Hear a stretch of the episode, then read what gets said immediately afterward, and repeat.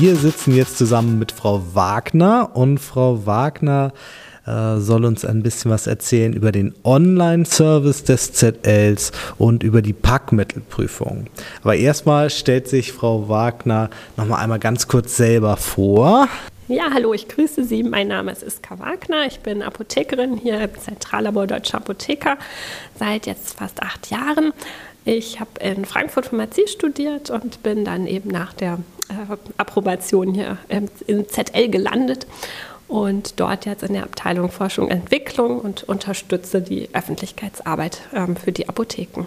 Ja, und Sie sollen uns ja heute Rede und Antwort stehen zum Thema Online-Service des ZLs. Was ist denn das für ein Service? Was äh, wird da angeboten?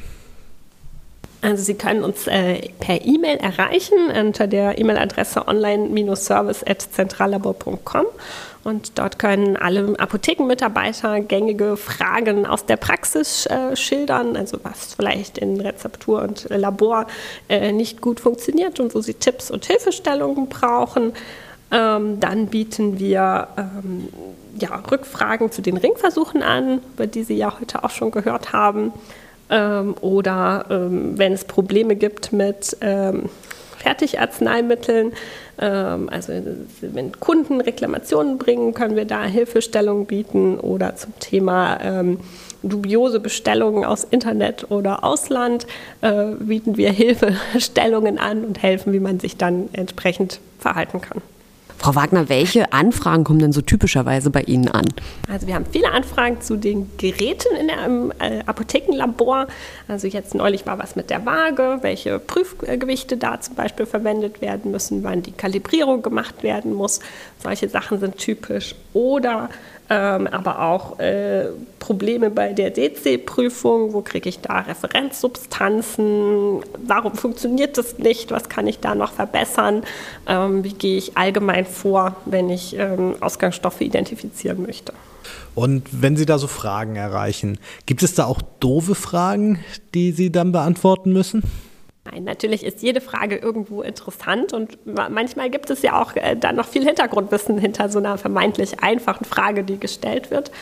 Ähm, und im Zweifelsfall geben wir einfach auch Recherchequellen, wo Sie dann was finden, äh, wo man noch weiter gucken kann, um eben dann auch zu einer Lösung zu kommen. Aber es gibt doch bestimmt mal so eine Frage, wo Sie auch mal laut lachen mussten, als sie gestellt wurde.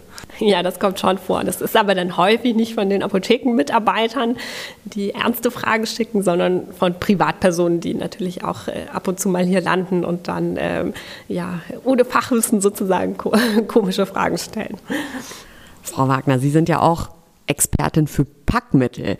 Sie prüfen unter anderem Packmittel hier im ZL. Was genau machen Sie da oder was genau untersuchen Sie da auch?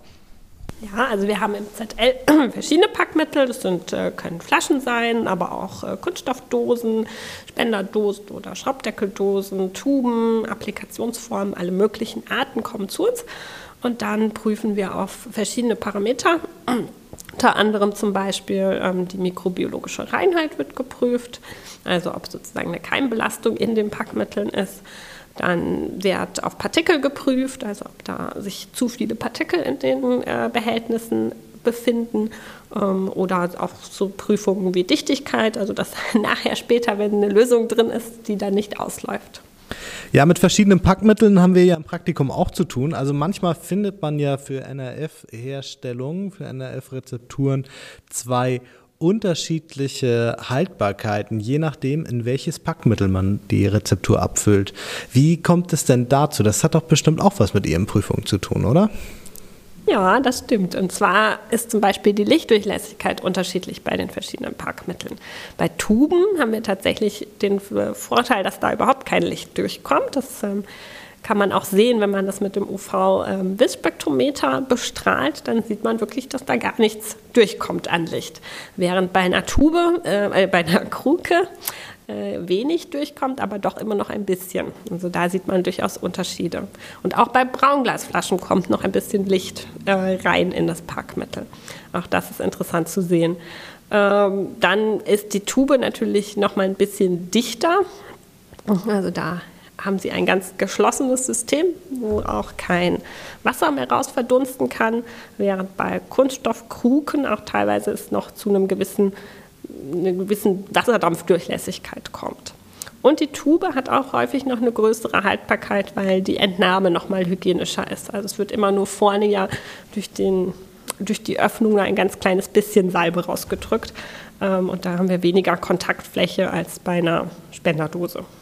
Ja, Frau Wagner, Sie haben ja auch so Standarduntersuchungen denn hier im ZL, aber kommen da hin und wieder auch mal neue Untersuchungen oder Projekte sogar dazu? Ja, wir haben immer mal wieder was Neues, was wir machen. Und zwar haben wir jetzt gerade kürzlich mit dem DRC NF zusammen eine Untersuchung gemacht. Und zwar haben wir untersucht, ähm, wie das mit Kolbenpipetten ist, welche und der Kompatibilität zu Braunglasflaschen. Also welche Kolbenpipette passt auf welche Flasche mit welchem Steckeinsatz. Das haben wir untersucht und das haben wir jetzt auch kürzlich erst in der pharmazeutischen Zeitung veröffentlicht. Ja, also das Packmittel hat ganz, ganz viel mit, mit Haltbarkeit offensichtlich zu tun. Ähm, Gibt es denn da noch mehr Untersuchungen, die hier im ZL zu dem Thema laufen? Ja, das ZL führt auch immer wieder Stabilitätsuntersuchungen durch. Und zwar nehmen wir uns äh, verschiedene Rezepturen vor, sei es halbfeste ähm, Zubereitungen, aber auch flüssige oder Kapselzubereitungen und schauen dann, wie lange die stabil bleiben. Also man kann sich das so vorstellen, dass die letztlich in einen Klimaschrank eingelagert werden, also einfach äh, sozusagen unter kontrollierten Bedingungen liegen gelassen werden. Und dann guckt man nach äh, drei Monaten zum Beispiel oder nach sechs Monaten, ob der Wirkstoffgehalt in der Zubereitung immer noch der gleiche ist. Und wenn das so ist, dann ist die Stabilität ja gegeben und dann findet das eben auch Einzug ähm, in die Haltbarkeitsangaben, die man machen kann für Arzneimittel. Ja, bietet das ZL denn auch noch mehr Infomaterial, zum Beispiel für den Apothekenalltag?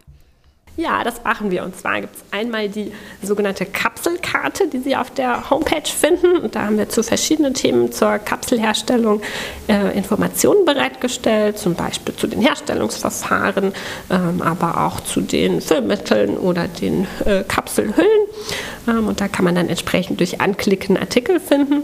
Und wir haben da in dem gleichen Bereich auch noch die sogenannte Wegekarte, jetzt ganz neu. Ähm, da wollen wir so etwas Ähnliches für die ähm, für das Wagenmanagement machen. Also was muss alles für eine gute Wegepraxis beachtet werden. Und das ist zum Beispiel ähm, die Auswahl der Waage, aber jetzt kommt bald auch ein neuer Abschnitt zu Justierung und Kalibrierung, ähm, wo man dann nochmal einfach und schnell nachlesen kann, was es alles zu beachten gibt. Genau, und wir haben noch Tutorials auf unserer Homepage. Und zwar finden Sie dazu diversen Themen äh, kleine Videos, kleine Lernvideos, ähm, zum Beispiel zu der Herstellung von ähm, flüssigen Arzneimitteln und der Prüfung für halbfeste Zubereitung, aber auch Hygienemanagement haben wir dabei. Oder jetzt noch zwei ganz neue Videos zum Wagenmanagement auch, also wo man nochmal gute Wegepraxis äh, schnell und einfach erklärt hat. Vielen herzlichen Dank, Frau Wagner, für das Gespräch. Ja, auch Ihnen vielen Dank für das nette Gespräch. Und wenn Sie in Zukunft noch weitere Fragen haben zum Apothekenalltag, was Sie da beschäftigt, auch wenn Sie später in der Apotheke stehen, ähm, sind wir hier vom ZL immer gerne für Sie da.